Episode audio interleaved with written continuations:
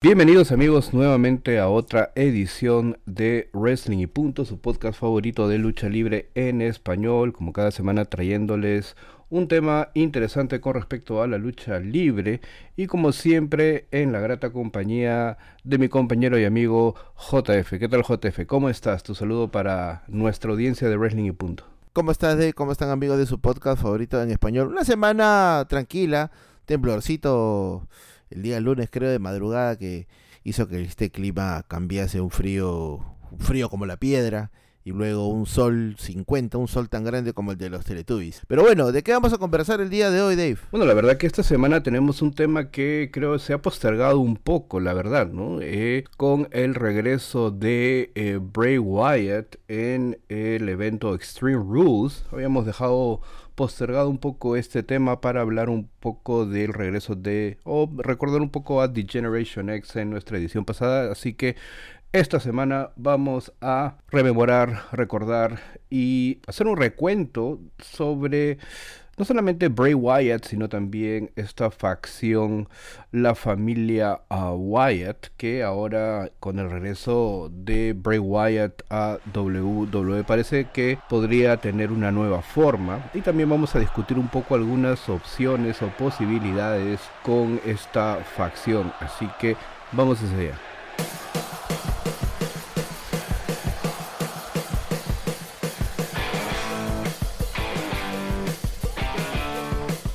Bueno, para comenzar a hablar de la familia Wyatt, hay que ver un poco el origen del personaje de Bray Wyatt, Este personaje que era un o es un líder de un culto demoníaco que creía ser más ah, monstruo que humano. Su personaje está basado en el culto en una región alejada eh, en el bosque.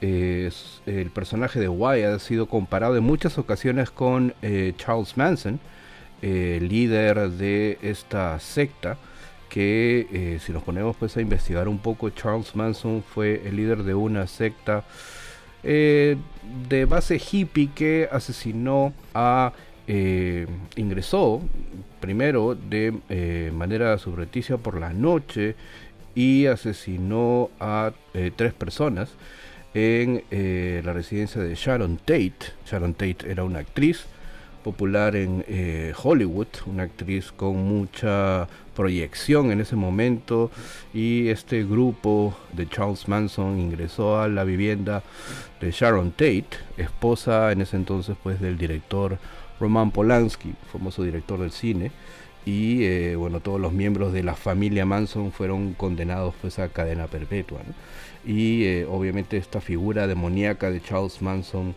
este digamos que es un poco la influencia por motivos sectarios, ¿no? Y también se le ha comparado con el luchador Waylon Mercy, ¿no? este personaje que tenía Dan Spivey en WWF en 1995, eh, ¿no? Y también por esa misma razón, eh, debido a que este personaje de Waylon Mercy estaba basado con Max Caddy, de K, de, de K-Fear. K-Fear es esta película que en castellano se llama Cabo de Miedo. Tenía este personaje de Max Caddy muy, muy, muy similar a Waylon Mercy y también obviamente por, por muchas razones eh, su similitud con Bray Wyatt. Durante la primera personificación creativa, ¿no? Ah, dentro del boceto eh, ah, para poder personificar este personaje, valga la redundancia, estaban Judas Devlin y Baron Corbin eh, para poder eh, personificar a este, a este personaje, ¿no? Para, y también para formar parte de el stable o de la facción que eh, estaba centrada en este personaje, ¿no? Pero bueno, el personaje de Bray Wyatt debutó en Florida Championship Wrestling en abril del 2012 y al comienzo em, estuvo muy asociado eh, a Eli Cottonwood también, ah, luego cuando el territorio de desarrollo de WWE se renombró como NXT. Wyatt eh, debutó en el episodio del 11 de julio del nuevo programa de NXT derrotando a Aiden English en ese mismo mes de julio y a pesar de tener un pectoral lesionado, Wyatt siguió apareciendo en NXT formando una facción ya consolidada para noviembre del 2012 con Harper y con Rowan, a quienes Bray Wyatt llamaba sus hijos. Harper y Rowan eh, ingresaban al torneo para coronar a los primeros campeones en pareja de NXT, pero son derrotados por Adrian Neville y Oliver Gray en la lucha final. Luego de que eh, Bo Dallas desistiera de ingresar al grupo, teniendo un feudo con Bray Wyatt, Harper y Rowan, derrotan a Bo Dallas y Adrian Neville para conquistar el campeonato en parejas de NXT. Uh, The Wyatt Family empezó luego un feudo con Cody Graves y Cassius Ono, en donde Wyatt derrotaba a Graves en el episodio del 22 de mayo del 2013 de NXT y en la semana siguiente Wyatt eliminaba a Graves y Ono en una batalla real de 18 hombres para decidir al retador número uno al campeonato de NXT. Sin embargo, Wyatt sería luego eliminado por Adrian Neville. En el episodio del 17 de julio, grabado previamente el 20 de junio, Harper y Rowan perdían los títulos en pareja de NXT ante Neville y Graves. Estos hechos son un poco la génesis de lo que eh, venía a ser la familia Wyatt, ya como un grupo bastante consolidado en NXT, esperando solamente dar el salto al roster principal. Y es por ello que a partir del 27 de mayo del 2013 en Raw, varias viñetas se empezaron a emitir anunciando el debut de la familia Wyatt. Dichas viñetas mostraban a la familia Wyatt en los orígenes lejanos del bosque y a Rowan usando una máscara de oveja. En el episodio del 8 de julio de Raw, la familia Wyatt hizo su debut atacando a Kane. Siguieron ataques a varios luchadores como R-Truth, Justin Gabriel y 3MB. Recordemos 3MB, este grupo que era formado por Drew McIntyre, Heath Slater y Jinder Mahal. Mientras que al mismo tiempo enviaban mensajes crípticos diciéndole a Kane que siga los buitres. Kane perdería ante Bray Wyatt en una lucha de Ring of Fire en SummerSlam con intervención de Harper y Rowan de por medio. Luego de una lucha entre Kofi Kingston y Bray Wyatt en Battleground, vendría otro feudo para la familia Wyatt. Bueno, hay que hablar de, Bray Wyatt y esto me lleva pues a colación también este capítulo que hicimos de los reempacados, ¿no? El repackage.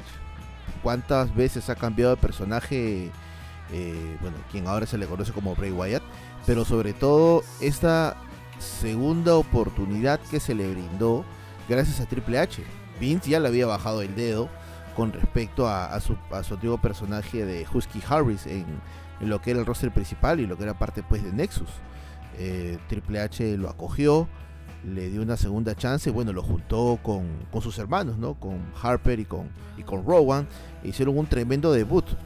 Eh, esas facciones, eh, digamos que quizás en la era dorada hubiesen sido algo normal, ¿no? Personajes sacados de cómics, eh, personajes diferentes, pero en estos tiempos actuales hay que darle un matiz distinto al gimmick, ¿no? O sea, no todos son rudos rudos, no todos son buenos buenos, tienen ahí mm. su sal y su pimienta, pero fue un gran debut. Considerando también, JF, que hay ya un cambio generacional, ¿no? Digamos que para muchos mm. eh, adolescentes o jóvenes que de repente no tuvieron la oportunidad de ver a las facciones que nosotros vimos era algo novedoso, era algo nuevo, era algo que nunca habían visto y que obviamente pues les sonaba atractivo de cierta forma, ¿no? Y bueno, a finales de octubre de ese 2013, eh, CM Punk y eh, Daniel Bryan eran atacados por los Wyatt. Harper perdería su lucha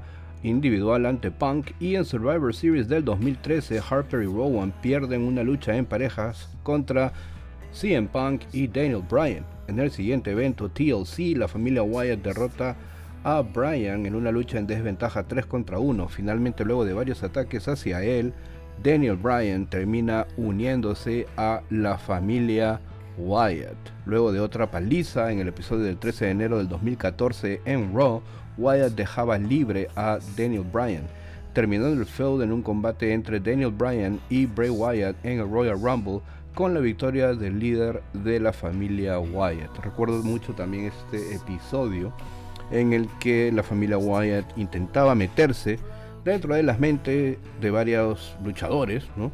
Para poder controlarlos y obviamente la primera víctima de estas intenciones fue eh, Daniel Bryan. Sí, y era parte de, todo el gimmick.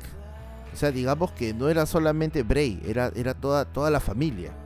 Era toda la familia que, que tenía también, Dave, hay que recordar un look bastante diferente al resto, ¿no? O sea, usualmente siempre vemos a luchadores pues con sus truzas, sus mallas, ¿no?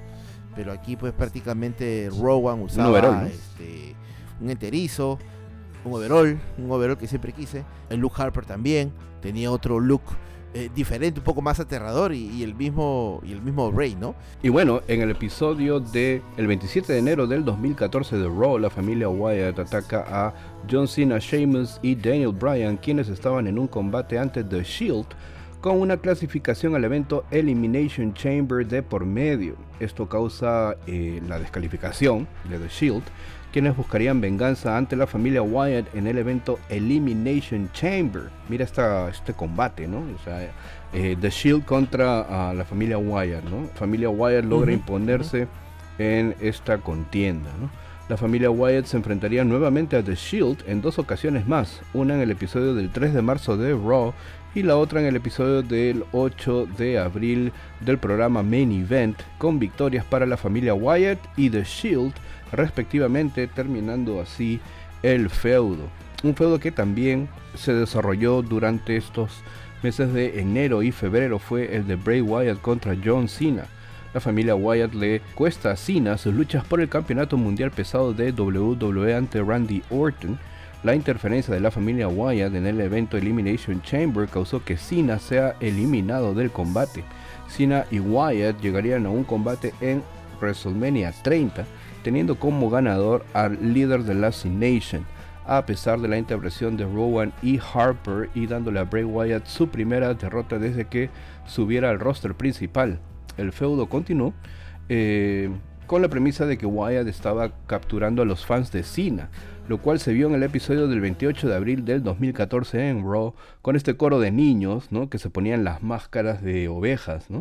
En Extreme Rules, el 4 de mayo, Wyatt derrotaba a Cena en una lucha en reja, luego de la interferencia constante de la familia Wyatt, así como la presencia de un niño que distrajo a John Cena. La rivalidad terminaría con Cena derrotando a Wyatt en una lucha de Last Man Standing en el evento Payback del primero de junio recuerdo mucho también este feudo con Cena y que obviamente, eh, como vuelvo a decir, ¿no? Para algunas personas como tú y yo que ya hemos visto varias facciones y que hemos visto pues todo lo de Brothers of Destruction, Undertaker y Kane, Y otro tipo de personajes místicos, eh, fallidos también algunos, ¿no? Esto de... Mordecai. Eh, esto de, sí, claro, esto de poner niños, ¿no? Este, con una un atuendo oscuro, ¿no? Más las máscaras, obviamente, pues genera cierto no cierto resquemor cierto miedo. Sí sí sí sí sí cierto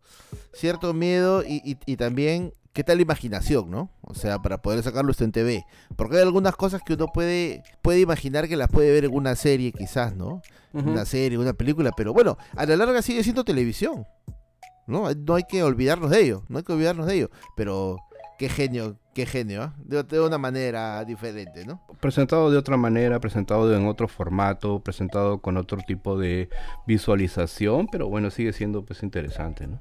Seguiría una serie de derrotas por parte de la familia Wyatt en Money in the Bank, y en el episodio del 30 de junio de Raw, la familia Wyatt le arruinaba el regreso a Chris Jericho, atacándolo, y esto iniciaría un feudo en el que Chris Jericho se alzaba con la victoria en Battleground, pero perdería ante Bray Wyatt en SummerSlam. El feudo con Jericho termina en el episodio del 8 de septiembre de Monday Night Raw en su lucha en reja con Bray Wyatt, logrando escapar de la estructura metálica llevándose la victoria. Y eh, Luego, el 29 de septiembre, eh, se transmiten algunas viñetas de Bray Wyatt anunciando que dejaba a Harper y Rowan libres. Luego de ello, los tres miembros de la familia Wyatt empezaron a luchar de manera individual y por separado. Wyatt regresaba en Hell in a Cell atacando a Dean Ambrose. Uh, Rowan regresaba el 31 de octubre en SmackDown y Harper regresaba el 10 de noviembre para aliarse con la autoridad. En Survivor Series, Rowan se unía al equipo de Cena, mientras que Harper lo hacía con el equipo de la autoridad. En el feudo entre Wyatt y Ambrose, The Eater of Worlds decía que podía arreglar a Ambrose, así como lo hizo con Rowan y Harper. Esto nos llevaba a su lucha en Survivor Series, en donde Wyatt gana la lucha por descalificación luego de que Ambrose le propinase un silletazo y lo hundiera debajo de una mesa, una escalera y varias sillas. Al ser Harper uno de los miembros del equipo de la autoridad en Survivor Series y habiendo su equipo perdido la lucha de eliminación, se le castigó a Harper y se le hizo defender el campeonato intercontinental ante Dean Ambrose y a pesar de ello Harper pudo retener el campeonato al hacerse descalificar. Luego de la lucha, Wyatt embosca a Ambrose luego de distraerse al buscar armas para atacar a Harper. Lo que seguiría a finales del año 2014 son pequeños enfrentamientos entre los miembros de la familia Wyatt, principalmente impulsados por la autoridad. En el Royal Rumble, ya en el 2015, hubo algunos chispazos de posible reunión, pero una vez más los miembros se enfrentaron entre ellos. Recuerdo mucho este, esta separación, ¿no? Ya eran los tres miembros, pero de manera muy eh, como este muy difuminada, no uno eh, con otro, no uno estaba enfeudado con un luchador, el otro era parte de la autoridad, el otro era parte de SmackDown, entonces ya como que sí, sí, ya se veía, se veía difícil, seguían, seguían con sus mismos atuendos, pero separados, ¿no? Entonces era como que es, el ese look de Har ese look de Harper, qué espectacular esa ese viviría qué tal colorcito, ¿ah? Ese Bibiri tiene su historia. Que no era sudor, era un tipo de, de coloración que le llegó a hacer a su polo para que pareciera que estaba pues estropeado, sudoroso y que era el único polo Bibiri que, que, usase, ¿no? En mayo del 2015, Harper y Rowan volverían a unirse, teniendo algunos encuentros contra Zack Ryder y Fandango. En el episodio del 4 de junio de SmackDown, ambos lanzarían una promo en el que manifestaban haber sido condenados al ostracismo y que en realidad eran una familia. Luego de algunas luchas contra los matadores, Rowan se lesiona teniendo que estar fuera de acción entre 4 a 6 meses. Esto hizo que Harper tuviera luchas individuales. Luego, en el evento Battleground del 19 de julio, Harper interfirió en la lucha entre Bray Wyatt y Roman Reigns, ayudando a Wyatt a ganar el combate y señalando así el regreso de la agrupación. En SummerSlam, Bray Wyatt y Luke Harper se enfrentaron a Roman Reigns y Dean Ambrose, quienes obtuvieron la victoria luego de que Reigns obtiene la cuenta de 3 sobre Wyatt. En la noche siguiente en Raw, hubo una revancha de esta lucha en parejas en la que Braun Strowman hace su debut uniéndose a la familia Wyatt y ayudando a atacar a Reigns y Ambrose. Este hecho nos trajo una lucha de relevos australianos entre la reformada familia Wyatt y Reigns y Ambrose y un luchador de su elección, que al final terminó siendo Chris Jericho. La familia Wyatt termina ganando el encuentro y uh, Rowan regresa en el episodio del 18 de octubre en Raw reemplazando a Harper, quien se ausentó por motivos personales para enfrentarse a Reigns, Ambrose y Rollins, quien fingió una lesión y se retiró de la lucha costándole la victoria a su equipo. El feudo entre Bray Wyatt y Roman Reigns culminó en una lucha en la celda infernal que Bray Wyatt perdió. En este mismo evento, Hell in a Cell, la familia Wyatt atacaría también al Undertaker y se lo llevaba tras bastidores, reviviendo el feudo. La noche siguiente en Raw, Wyatt fue confrontado por Kane, a quien también atacaron y llevaron tras bastidores. Estos dos ataques hicieron posible el regreso de los hermanos de la destrucción, quienes vencieron a Wyatt y Harper en Survivor Series. En el siguiente evento, los cuatro miembros de la familia Wyatt se enfrentaron a cuatro ECW Originals, Tommy Dreamer, Rhino, Baba Ray Dudley y Devon Dudley, en una lucha de mesas por eliminación con victoria de la familia Wyatt y culminando así el año 2015. Esta consecución de, poder separar las facciones a veces resulta porque, digamos, todos están parejos. Pero, por ejemplo, ya con el debut de, de Strowman, bueno, eh, Strowman, hay que recordar que estaba, pues, este, bueno, ¿quién soy yo para hablar de estar subido de peso, no? Pero estaba en una condición física diferente al, al Strowman que vemos, que vemos ahora, ¿no? Entonces, digamos que esta, esta nueva frescura de la familia Wyatt con la, con la incorporación de Strowman ayudó a que diera, pues, este, algo distinto a, al grupo, ¿no? Porque si bien es cierto, todos eran luchadores eh, eh, altos, fornidos, a excepción pues de, de, Bray Wyatt, que era el más pequeño de todos, Strowman pues era el powerhouse. Entonces fue una fue una edición, desde mi punto de vista, perfecta para, el, para, para este equipo. Se pudo haber hecho, creo, un poquito más, si es que se subía un poco, o sea, se subió un poco más el liderazgo de Bray Wyatt posiblemente, pero bueno, ya eso lo vamos a discutir en mm, eh, mm. Eh, más, eh, más adelante, ¿no? Pero bueno, eh, luego, los cuatro miembros de la familia Wyatt participarían en el Royal Rumble Match del 2016. Este Royal Rumble Match, como recordará JF, era por el campeonato de peso pesado de WWE, que a la larga, bueno, termina ganando a Triple H, ¿no? Pero bueno, la familia Wyatt eliminó a siete luchadores en conjunto, incluyendo a Brock Lesnar. Wyatt estaba programado a enfrentar a Brock Lesnar en el evento Roadblock, pero luego el mismo Wyatt dijo que se enfrentaría a Brock junto a Harper en una lucha en desventaja 2 contra 1. Sin embargo, Lesnar ganaría el combate. Wyatt se lesionaba una rodilla durante un Dark Match de Raw el 21 de marzo y que dicha lesión lo alejaría entre 5 a 6 meses.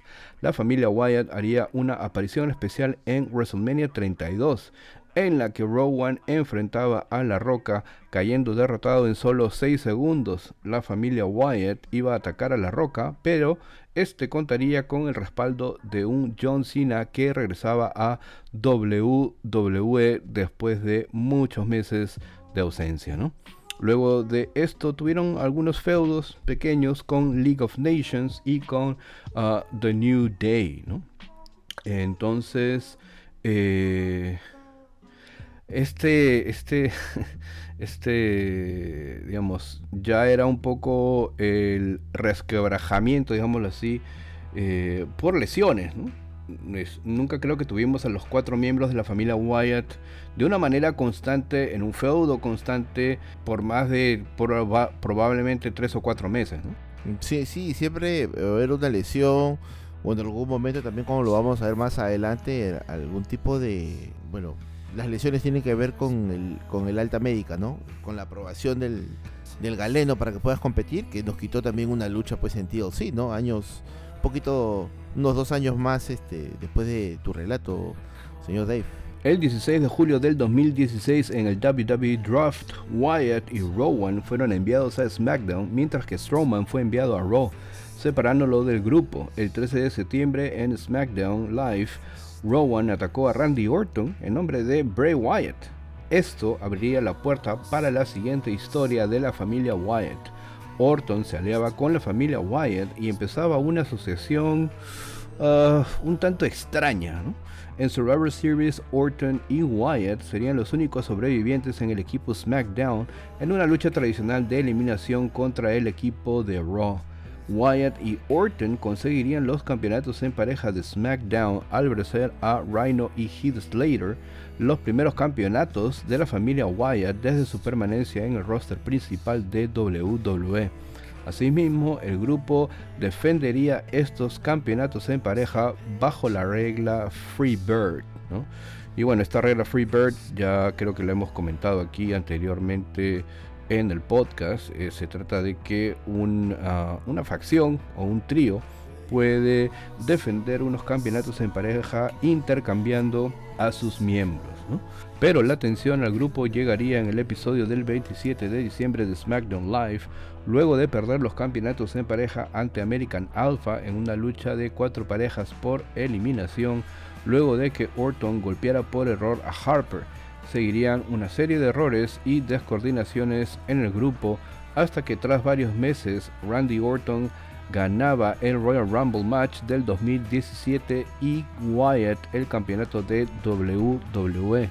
Esto nos ponía en ruta a WrestleMania, en donde Randy Orton traicionaba a la familia Wyatt y retaba a Bray Wyatt en WrestleMania 33 y en una de las peores luchas por el campeonato de WWE en un WrestleMania, Orton conseguía el campeonato.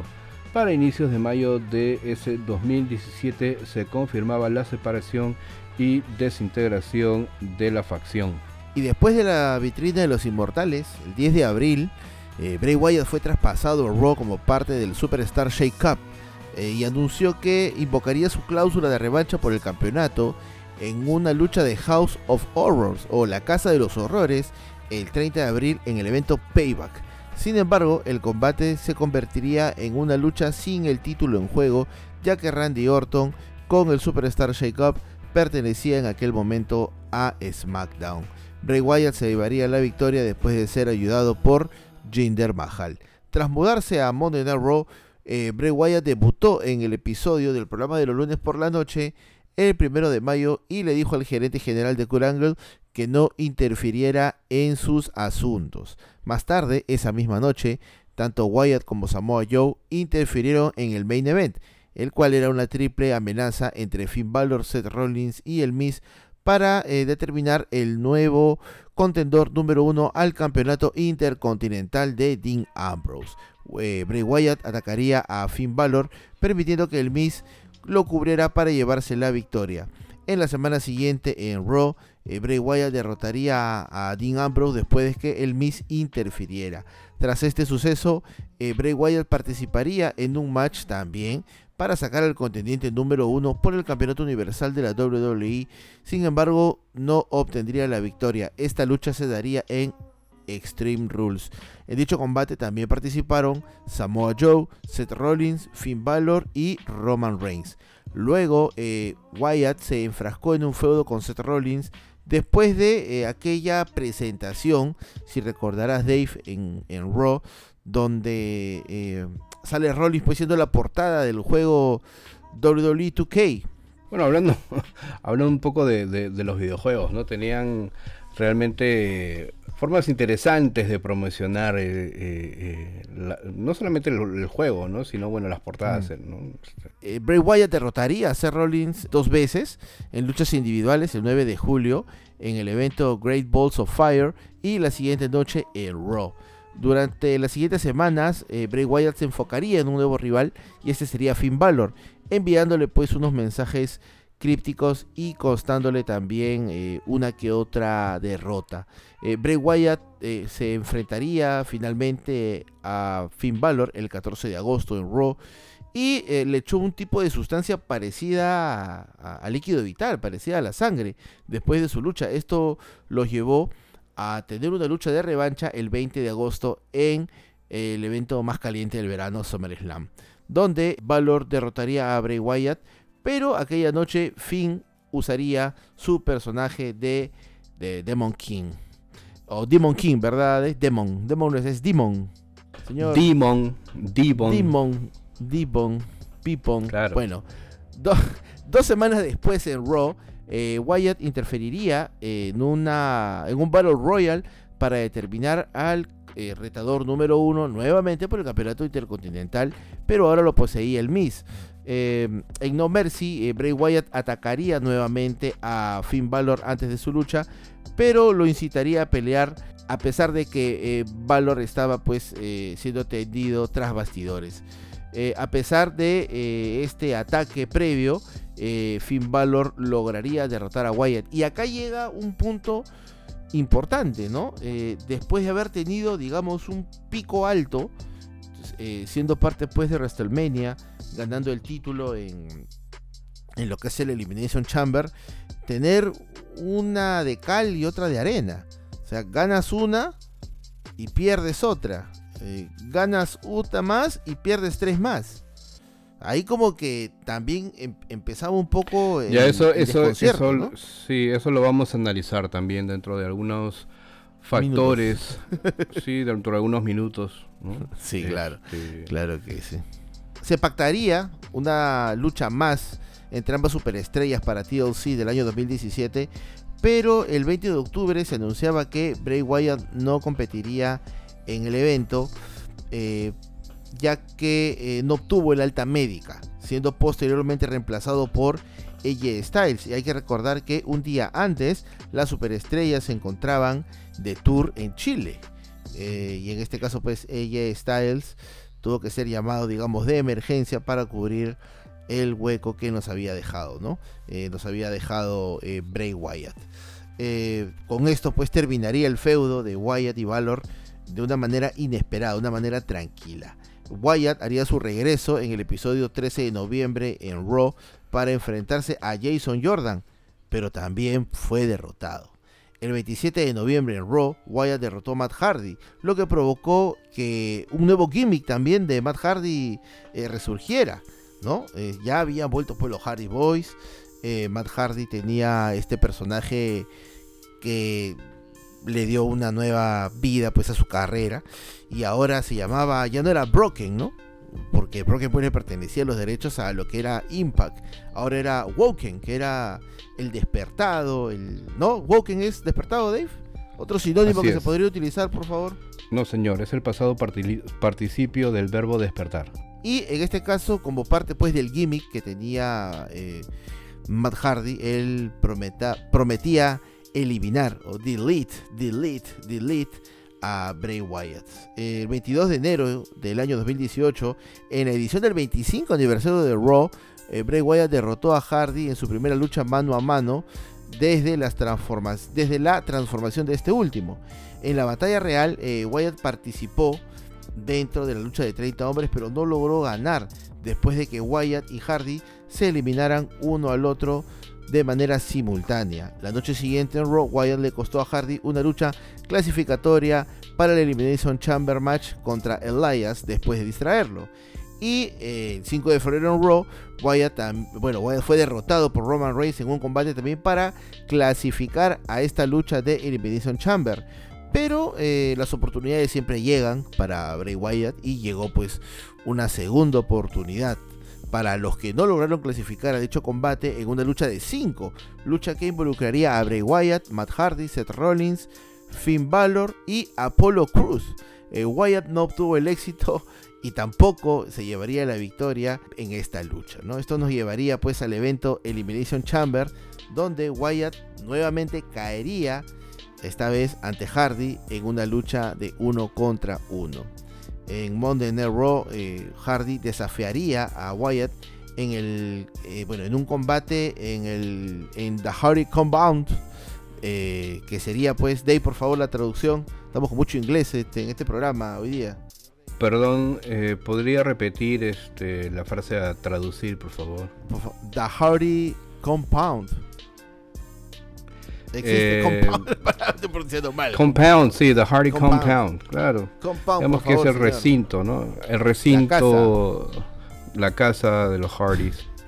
La casa, ya. Muy bien, la casa de los Hardys. Donde Bray Wyatt eh, aceptaría este reto. Después de ser derrotado por Matt Hardy en esta lucha, Wyatt fue empujado al lago de la reencarnación, lo que hizo que su paradero fuera desconocido durante un par de semanas. Y esas semanas nos llevarían pues hasta la edición 34 de WrestleMania, donde eh, Wyatt reapareció e interfirió en la lucha, en esta batalla pues en memoria de André Gigante y ayudó a Matt Hardy a ganarla.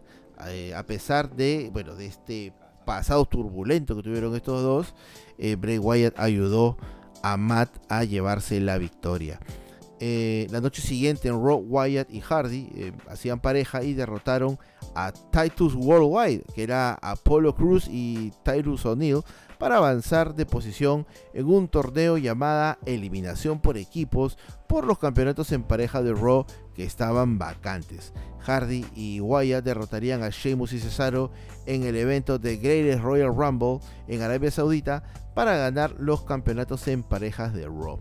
En, bueno, en el caso concreto de Matt Hardy estás presentando algo que ya se vio pero en otro terreno, ¿no? digamos en otros lares.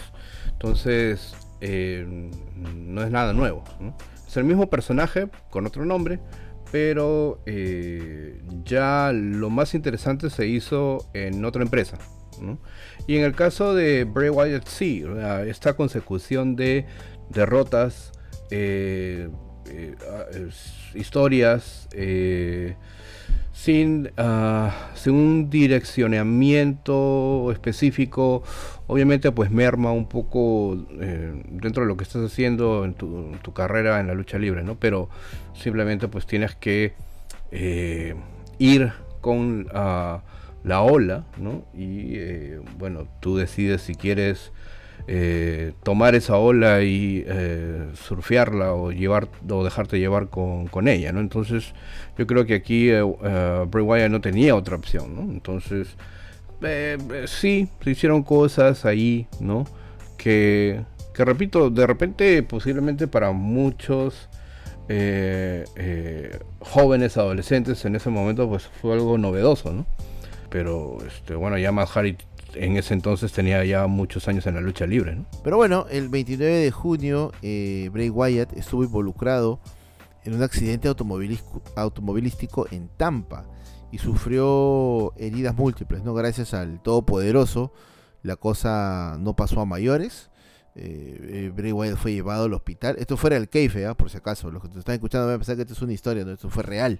A Bray Wyatt lo llevaron al hospital eh, lo trataron, fue dado de alta y retornaría a Raw en dos semanas, exactamente el 9 de julio, para hacer una promo junto a Matt Hardy. Eh, eh, digamos que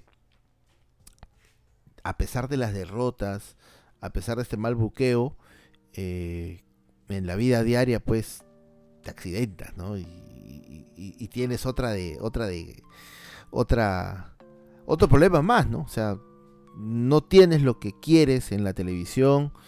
Eh, bueno, un accidente le puede pasar a cualquiera, pero es una, es una seguidilla de cosas, ¿no? El, 23 de julio en Raw, eh, Bray Wyatt atacó junto a Matt Hardy al B-Team después de perder contra ellos eh, en una lucha por los títulos en pareja. Poco después Hardy se tomaría un descanso para recuperarse de sus lesiones y con esto prácticamente el equipo llegaría a su fin el 24 de noviembre eh, en el evento Starket, que se convirtió pues en un evento en vivo, en un show no televisado, Wyatt haría su regreso a los cuadriláteros derrotando al gerente general interino de Raw, Baron Corbin, en una lucha sin descalificación. Esto nos llevaría pues hasta el 2019.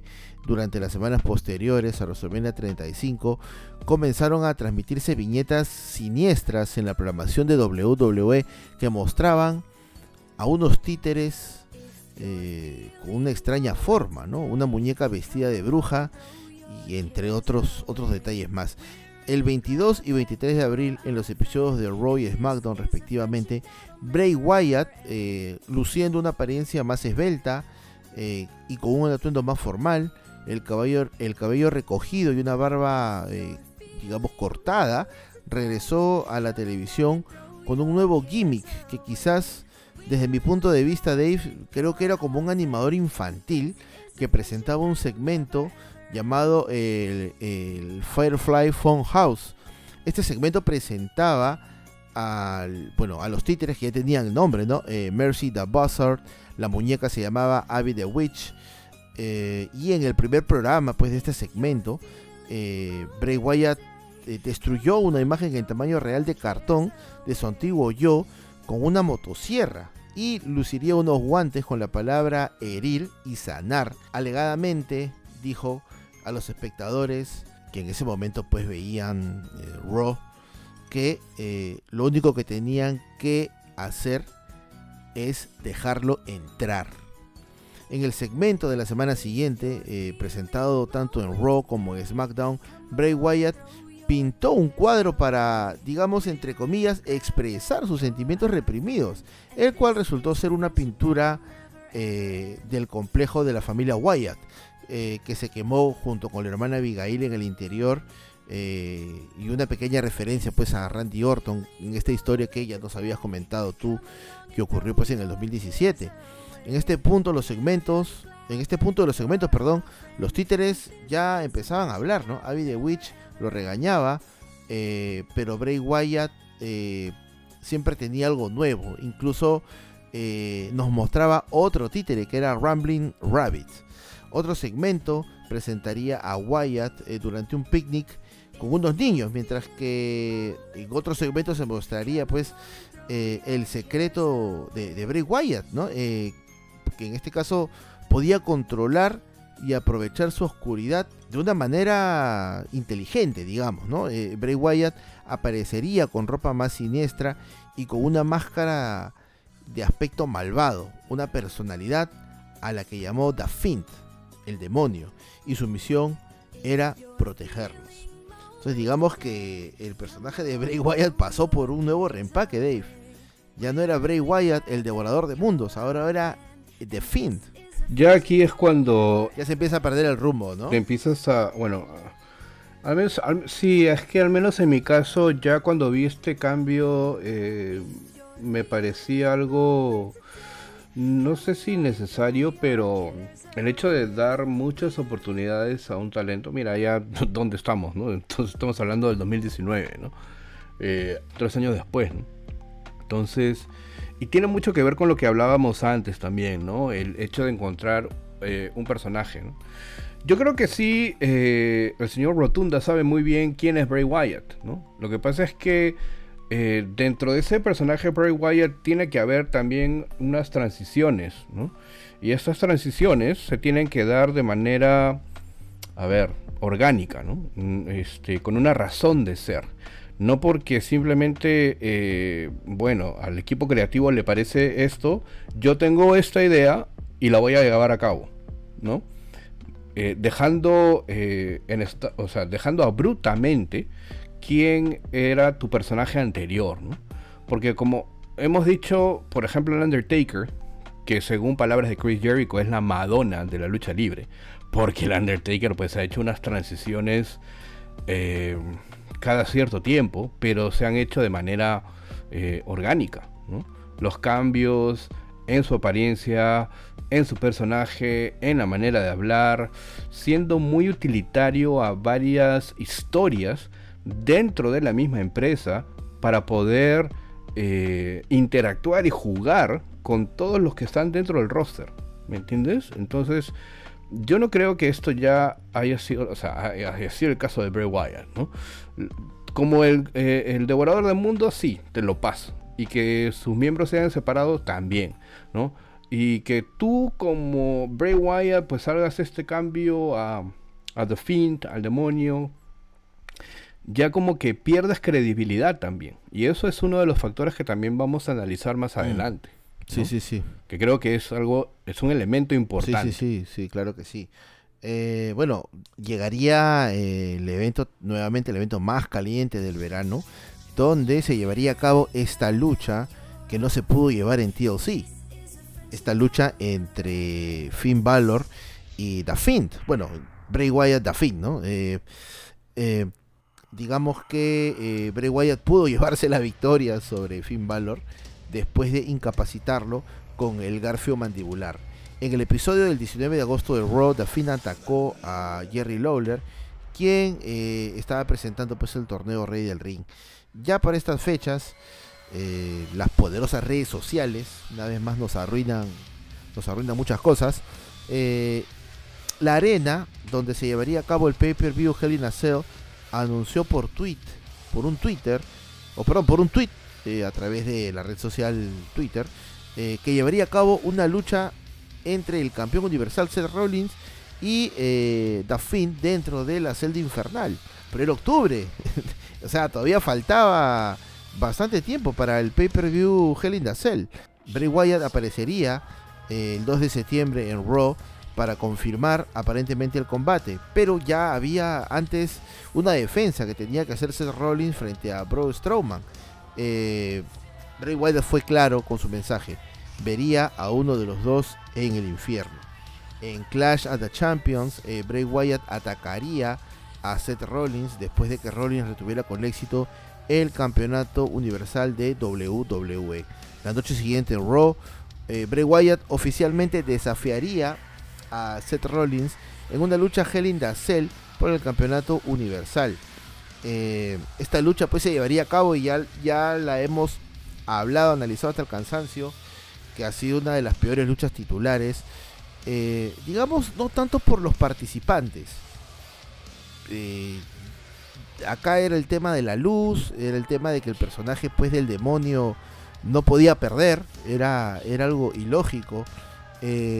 Incluso tu tocayo, Dave Messler, lanzó un tweet, ¿no? Pensando que él creía que Bray Wyatt iba a ganar, pensando que la lucha iba a durar solo 7 minutos.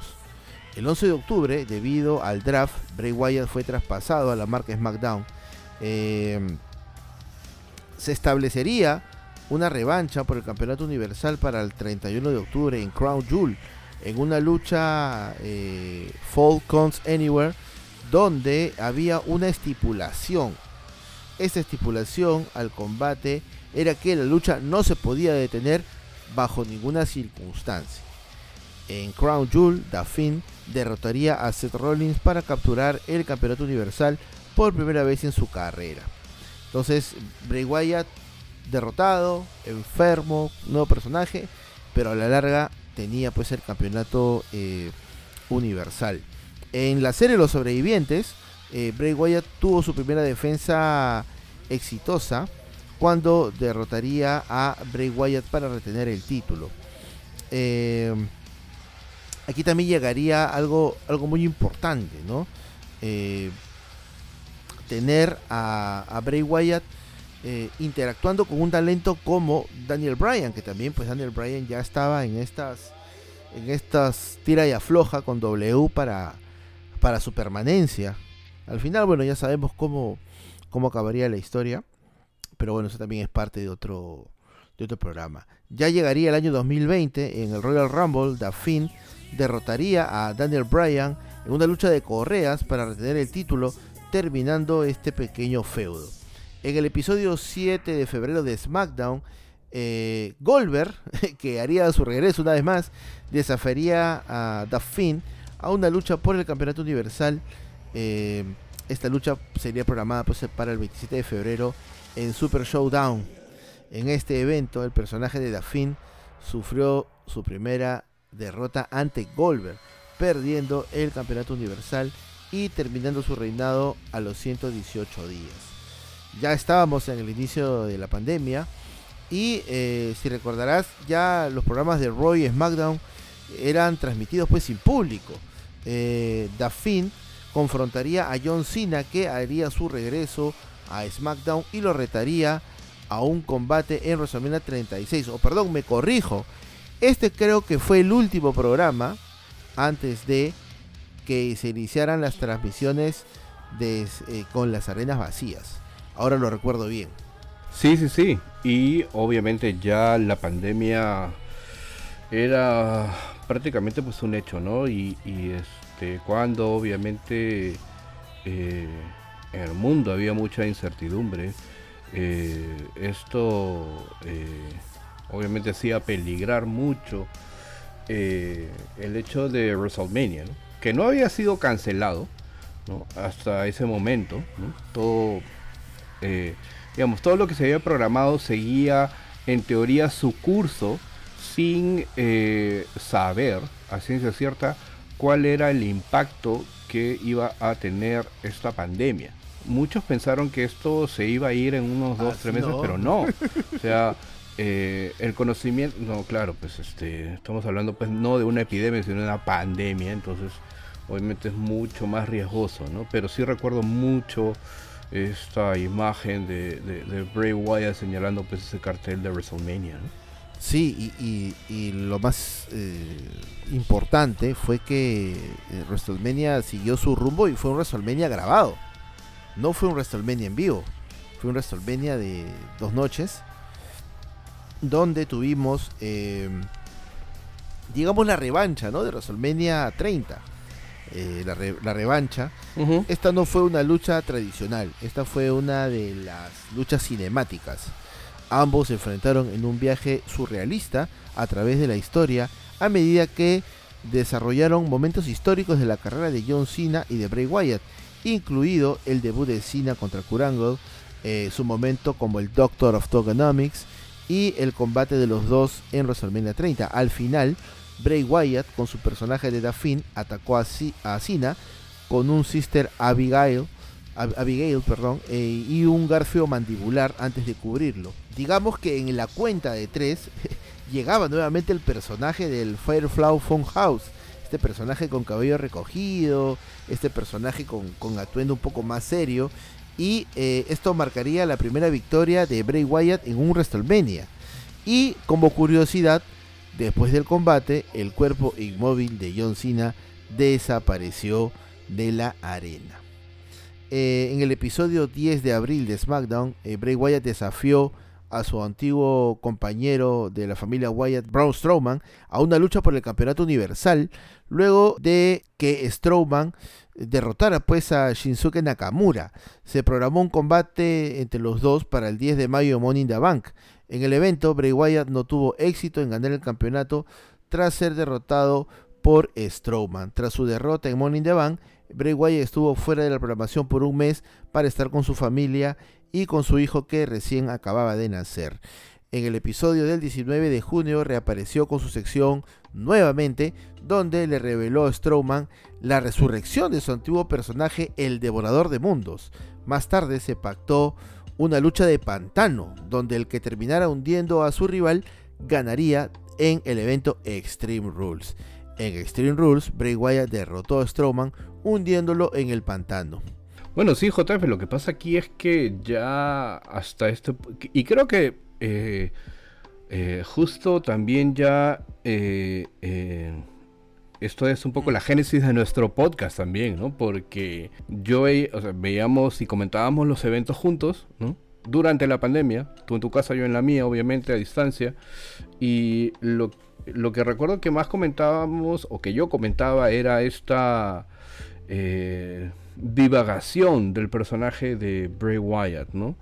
Y que eh, lo veía con un sinsentido. Más con esta lucha cinemática, que la verdad es que eh, no sé si sumó o no sumó. Probablemente lo más interesante fue eh, el aspecto visual, ¿no? el hecho de que mencionaras que había pues transitado por toda la carrera pues de John Cena, sus personajes, ¿no? y, solamente eso, ¿no? Después ya no, no debería, no vería uh, mucho, a mí no creo que sea muy utilitario a, lo, que, lo, que, vino después, ¿no? Este fue el génesis del, podcast y, creo que el tema recurrente era ya el, el balbuqueo que, venía arrastrando eh, Bray Wyatt, ¿no? Pero ocurriría algo importante el 31 de julio en SmackDown. Eh, Bray Wyatt daría una promo eh, refiriéndose pues a, nuevamente a, Braun Strowman. Eh, y, en el, y una parte, bueno, dentro de todo el programa hay una lucha entre Bailey y Nikki Cross y también Alexa Bliss. Entonces, eh, Alexa Bliss es atacada por Fiend con un garfio mandibular. Entonces acá empezarían las especulaciones para saber si es que realmente la hermana Abigail tomaría vida. Y, se especuló por mucho tiempo, por muchos meses, este suceso. En el siguiente episodio, Daphne hizo su entrada sorpresiva cuando Alexa Bliss estaba en el ring. Y cuando este iba a atacarla, ella lo detuvo. Al mismo tiempo que Strowman apareció en la pantalla dándole un mensaje a Bray Wyatt. No, no me importa Alexa, lo único que busco es destruirte. Un segmento que finaliza eh, con una guerra de risas entre ambos luchadores. Eh, finalmente se enfrentaron en SummerSlam, donde The derrotó a Strowman y ganó el campeonato universal por segunda vez en su carrera, aunque eh, posteriormente fue atacado por Roman Reigns, quien también hacía su regreso. Eh, Roman Reigns atacó de una forma violenta a, a, Strowman y a Bray Wyatt y levantó el campeonato. Eh, bueno, ya, ya sabemos pues qué, qué significa cuando un luchador levanta un título que no es de él, ¿no? Ya sabíamos que teníamos de regreso a, Roman Reigns y acá también se daría pues el inicio de esta alianza de Roman con, con Paul Heyman que nos lleva pues a la historia de, de Tribal Chief. Una semana después, en el evento Payback, en una lucha de triple amenaza que involucraba a Strowman y a Roman Reigns, Bray Wyatt fue derrotado por Roman perdiendo el campeonato eh, con tan solo una semana de reinado. Posteriormente, en el episodio de SmackDown del 2 de octubre, después de atacar a Kevin Owens, se hizo oficial la unión de eh, Bray Wyatt con Alexa Bliss, quien después de su ataque eh, mostraba ciertos signos de admiración hacia él con el pasar de las semanas. Eh, con el draft fue traspasado de SmackDown a Raw, empezando casi de inmediato una rivalidad nuevamente contra Randy Orton de forma vengativa por lo ocurrido en el año 2017. Eh, donde en el primer episodio de Raw del 26 de octubre, después del evento Hell in Cell, en el segmento A Moment of Bliss, hubo indicios de la aparición de Bray Wyatt eh, para poder molestar a Randy Orton. En las semanas siguientes, Finn aparecería eh, en los episodios de los programas para acosar a Randy Orton e interrumpir sus combates costándoles la victoria.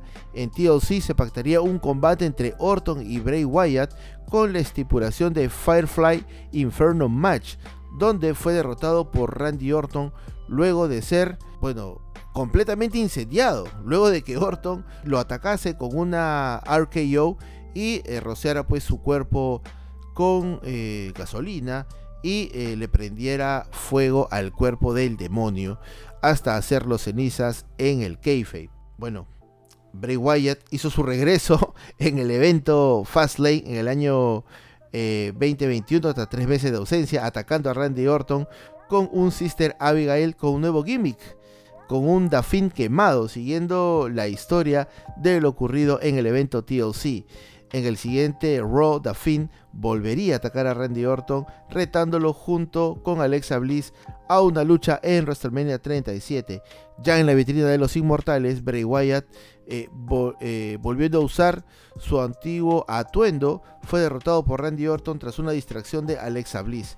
En el Raw posterior a WrestleMania, Bray Wyatt hablaría sobre la traición que cometió Bliss, afirmando este sería un nuevo comienzo para él y sus amigos. Bueno, un comienzo que no vimos porque ese mismo año, el 31 de julio, Bray Wyatt sería despedido de WWE. Esto es la consecuencia de lo que ya veníamos comentando anteriormente. Muchas eh, malas decisiones, también un poco de eh, destino, fortuna en el camino, en el medio. Eh, hicieron pues que Bray Wyatt lamentablemente termine abandonando la compañía, pero obviamente eh, el destino también eh, se ha encargado de darle otra nueva oportunidad al señor Rotunda para regresar a eh, WWE obviamente con este personaje de Bray Wyatt, algo que creo que muchos fanáticos esperaban con la salida de Vince McMahon y el hecho de que Triple H asuma ahora el control creativo eh, total de eh, la compañía, ¿no? Y eh, como lo comentábamos antes, hay varios aspectos que comentar con respecto primero al desarrollo de la familia Wyatt original, ¿no? el reto, creo que el reto más grande que enfrentó la familia Wyatt eh, para alcanzar el éxito fue la inconsistencia.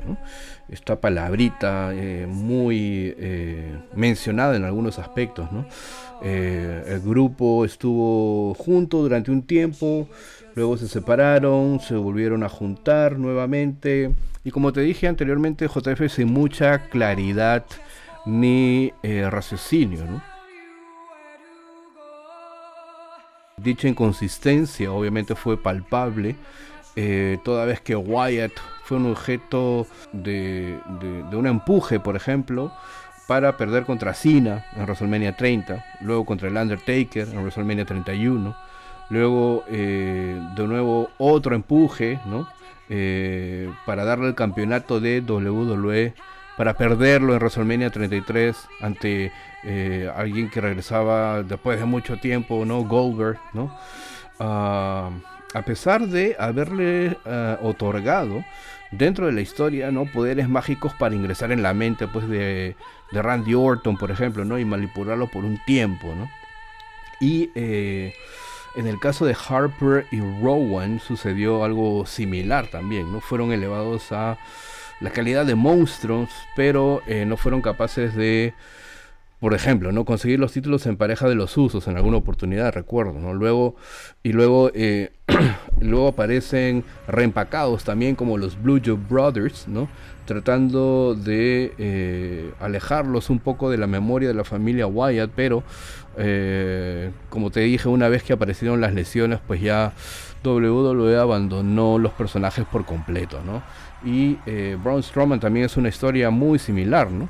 Traído al grupo eh, como una figura imponente que jugó un papel importante para reactivar al grupo, ¿no?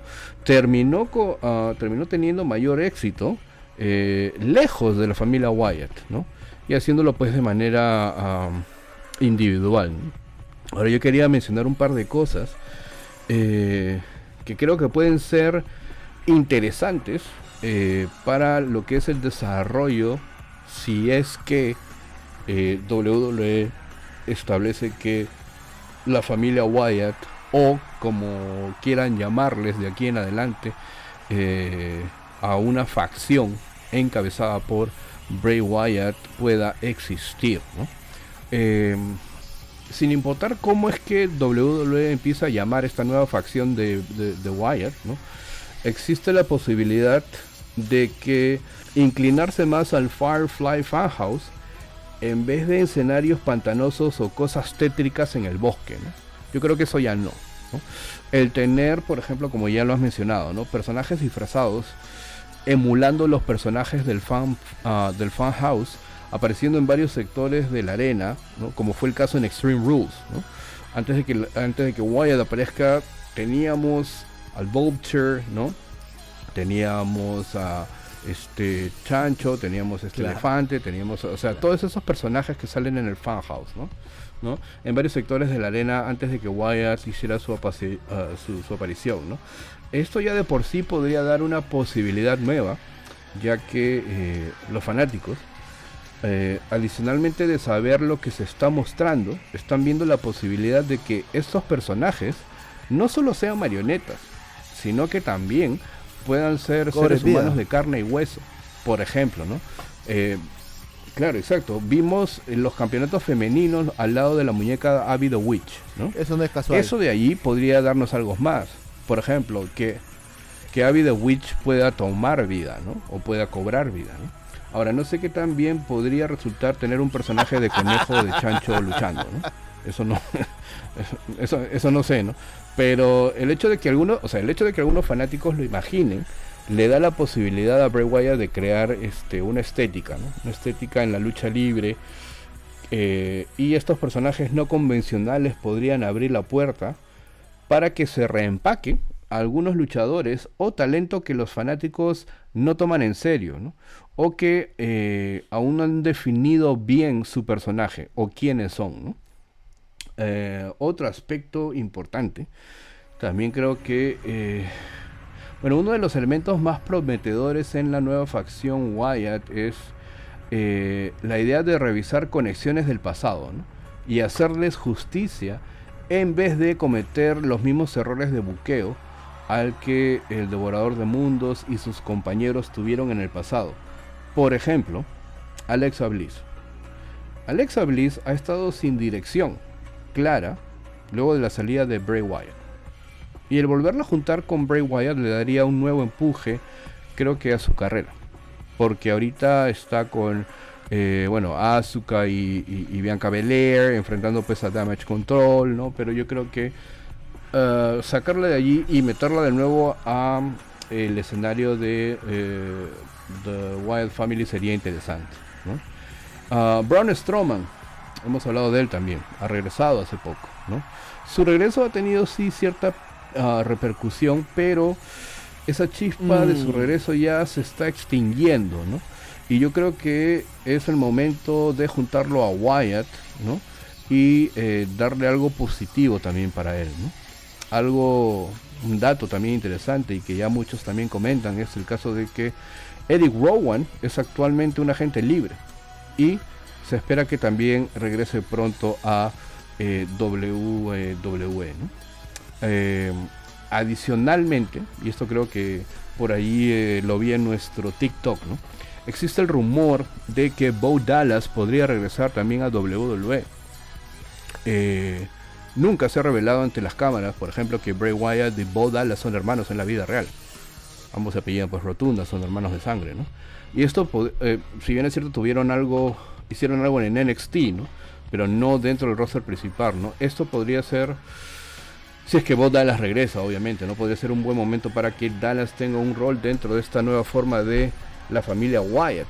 Ahora, eh, algo que también eh, estaba pensando y que creo que lo comentamos en el extra de Extreme Rules, no recuerdo, pero eh, uh, Liv Morgan, eh, luego de perder el campeonato con Ronda Rousey, tuvo un video de un video tras bastidores en YouTube, como exclusiva, Y bueno, la entrevistadora se le acerca y Liv Morgan pues tiene una una mirada ida, ¿no? una, mirada divagante, perdida, ¿no? Entonces posiblemente también podría, bueno, actualmente Liv Morgan está en una relación sentimental con Bo Dallas, ¿no? Entonces esto podría ser factible también, ¿no?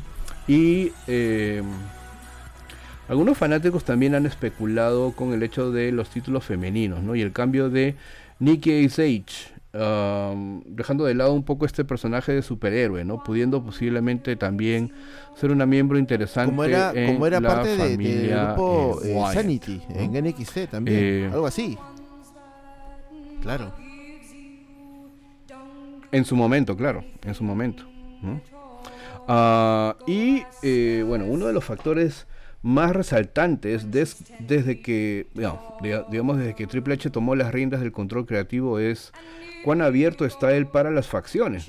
Tenemos a Brawling Brutes, Imperium de regreso, The Club de regreso, Legado del Fantasma subiendo al roster principal, eh, Damage Control consolidándose en el lado de las facciones femeninas, sin mencionar obviamente ya el dominio de Bloodline y Judgment Day también tomando cada vez más forma. El concepto de la familia Wyatt o alguna forma similar a ella podría ofrecernos otra facción con una construcción creativa interesante y genuina que le aporte algo diferente a lo que ya WWE tiene el día de hoy, además de ofrecerle a una variedad y número de talento algo que hacer en los meses que vienen. Yo creo que Triple H, eh, como ha sido talento, eh, sabe escuchar. O sea, tiene esa capacidad de poder entender a sus pares. Porque quien es luchador es luchador, así lo pongas con saco y corbata y lo pongas a gerenciar. Es así. O sea, quien es futbolista, si vista saco y corbata, sea dirigente, es futbolista. Entonces, lo mismo pasa, creo, con Triple H. O sea, el hombre ha sido luchador. Lo que no significa que necesariamente sepa gerenciar. Ah, ¿ah? exacto, claro, también. También, también, también, también, por supuesto. Pero también pues tiene toda toda la sapiencia de, de, del otro señor Kang, ¿no? O sea, no está solo. Yo creo que, que, ahí el señor Kang no va a dejar que Triple H pues la, la, malogre. Eh, pero volviendo, volviendo al, al, hecho de, del rumbo que está tomando ahora WWE con Triple H, ¿no? Eh, es muy pronto para, poder darle una calificación. Yo creo que la primera calificación positiva la vamos a ver en la serie Los Sobrevivientes. Y esto tiene que ver con el War Games, que muchos está hablando que posiblemente sea The Bloodline contra eh, la nueva familia Wyatt. Yo no sé cómo van a cruzar estas cosas. No lo sé, porque yo creo que, más el tema del Bloodline es el dominio sobre W. Pero si vamos a enfocar a Bray Wyatt como un personaje eh, sobrenatural, digamos, como que no tiene ya mucho sentido. No sé, tendrían que, tendríamos que tener un Bray Wyatt tan orgánico como el que tuvimos en SmackDown la semana pasada. Todo gordito, porque está gordito, todavía no se ha puesto en forma. Este, al borde de las lágrimas, ustedes salvaron mi vida, ustedes salvaron mi carrera yo perdí todo, perdí el rumbo, pero gracias a ustedes estoy acá. Ya, pero eso no es un, eh, pero espérate, eso, eso no, eso no es un work, o sea, porque luego de esa promo, este, nuevamente salen estas imágenes y, eh, sal- y- y al final pues sale este logo, ¿no? Mm. Y ahí termina el programa. Sí, sí, O sea, sí, sí. yo creo que es un, o sea, es un work, ¿no? Eh, Ya, de repente por ahí este Bray Wyatt sí tuvo, no sé, este, 30 segundos de sinceridad y después ya no, pues, pero después el resto es un work. Ah, no, no, no, no. Pero a lo que yo me refiero es que tendría sentido tener a este Bray Wyatt eh, humanizado para poder Mm, enfrentarlo con el plotline. ¿Tú crees? Para mí al menos. ¿sabes? Para mí al menos creo que no sí. sé, ¿ah? Ahora, ahora yo no pondría a Alexa Bliss. Yo creo que Alexa Bliss eh, es cierto, ahorita no tiene un rumbo eh, en su carrera, pero yo creo que han construido más a, a Liv Morgan. Han invertido bastante tiempo en Liv Morgan como para que a ella la dejen de lado. Yo creo que Liv Morgan ahí podría podría calzar, ¿no? Podría calzar en este nuevo grupo. También lo de Bo Dallas, ¿no? Eh, interesante este tema porque podría ser quien esté detrás de esa máscara que nos habla, ¿no? Claro, claro. Es una, Es más que es seguro. una opción. Claro. Mm. Es una opción. Lo interesante de todo esto, JF, es que ya estamos hablando y comentando de esto, ¿me entiendes? Y, eh, y, y- y hay varias piezas, ¿no? Que están sueltas, ¿no? Eh, Que, que- que ya estamos llenándonos de facciones, ¿no? Eh, obviamente es un escenario totalmente contrario a lo que eh, Vince McMahon en su momento eh, pensaba o quería, ¿no? Entonces, eh, pero el hecho de tener obviamente pues estas facciones, primero te da la posibilidad de poder eh, englutinar talento. Muchas veces tienes talento disperso, individual, y no sabes qué hacer con ellos. Entonces, esto también es una forma de englutinar talento y obviamente pues separarlos en pequeñas islas y te hace mucho más sencillo por ahí de repente eh, explotar algo en el ámbito creativo. Vamos a ver cómo es que se va desarrollando esto. Por lo pronto pues ya hay un Bloodline, ya hay un Judgment Day, ya hay un Club, eh, ya hay un Damage Control. eh, claro, es- es- entonces vamos a ver cómo, cómo se presenta eso. Pero en el otro lado también hay cosas que por ahí, Dios mío, tienes que desaparecer. ¿no? Como este Maximum Male Models, que no sé quién. Dios mío, ahí sí, este, no sé qué cosa quisieron hacer acá con Maximum Male Models, porque la verdad es que, ah, no, este, eh, Dios mío, más Dupri, y ahora creo que, bueno, entró el Late Night ahí, y, la verdad es que no. Es que, es que, no. es que, es que mira, eh, como yo le digo al amigo Fou, estas cosas no se pueden dar pues de programa en programa. Esto tiene que ser, este, digamos, así como se invirtió tiempo en televisión, también tienes que invertir el tiempo para darle la vuelta, ¿no? Porque no puedes desaparecer una, digamos, una nueva facción así de la nada, ¿no? Porque más serían las preguntas que, que vamos a tener que las respuestas. Mm, sí, sí. Al igual que. al, al- al igual de claro, lo, al igual quizás es est- esto esto es algo que podría pasar ¿no?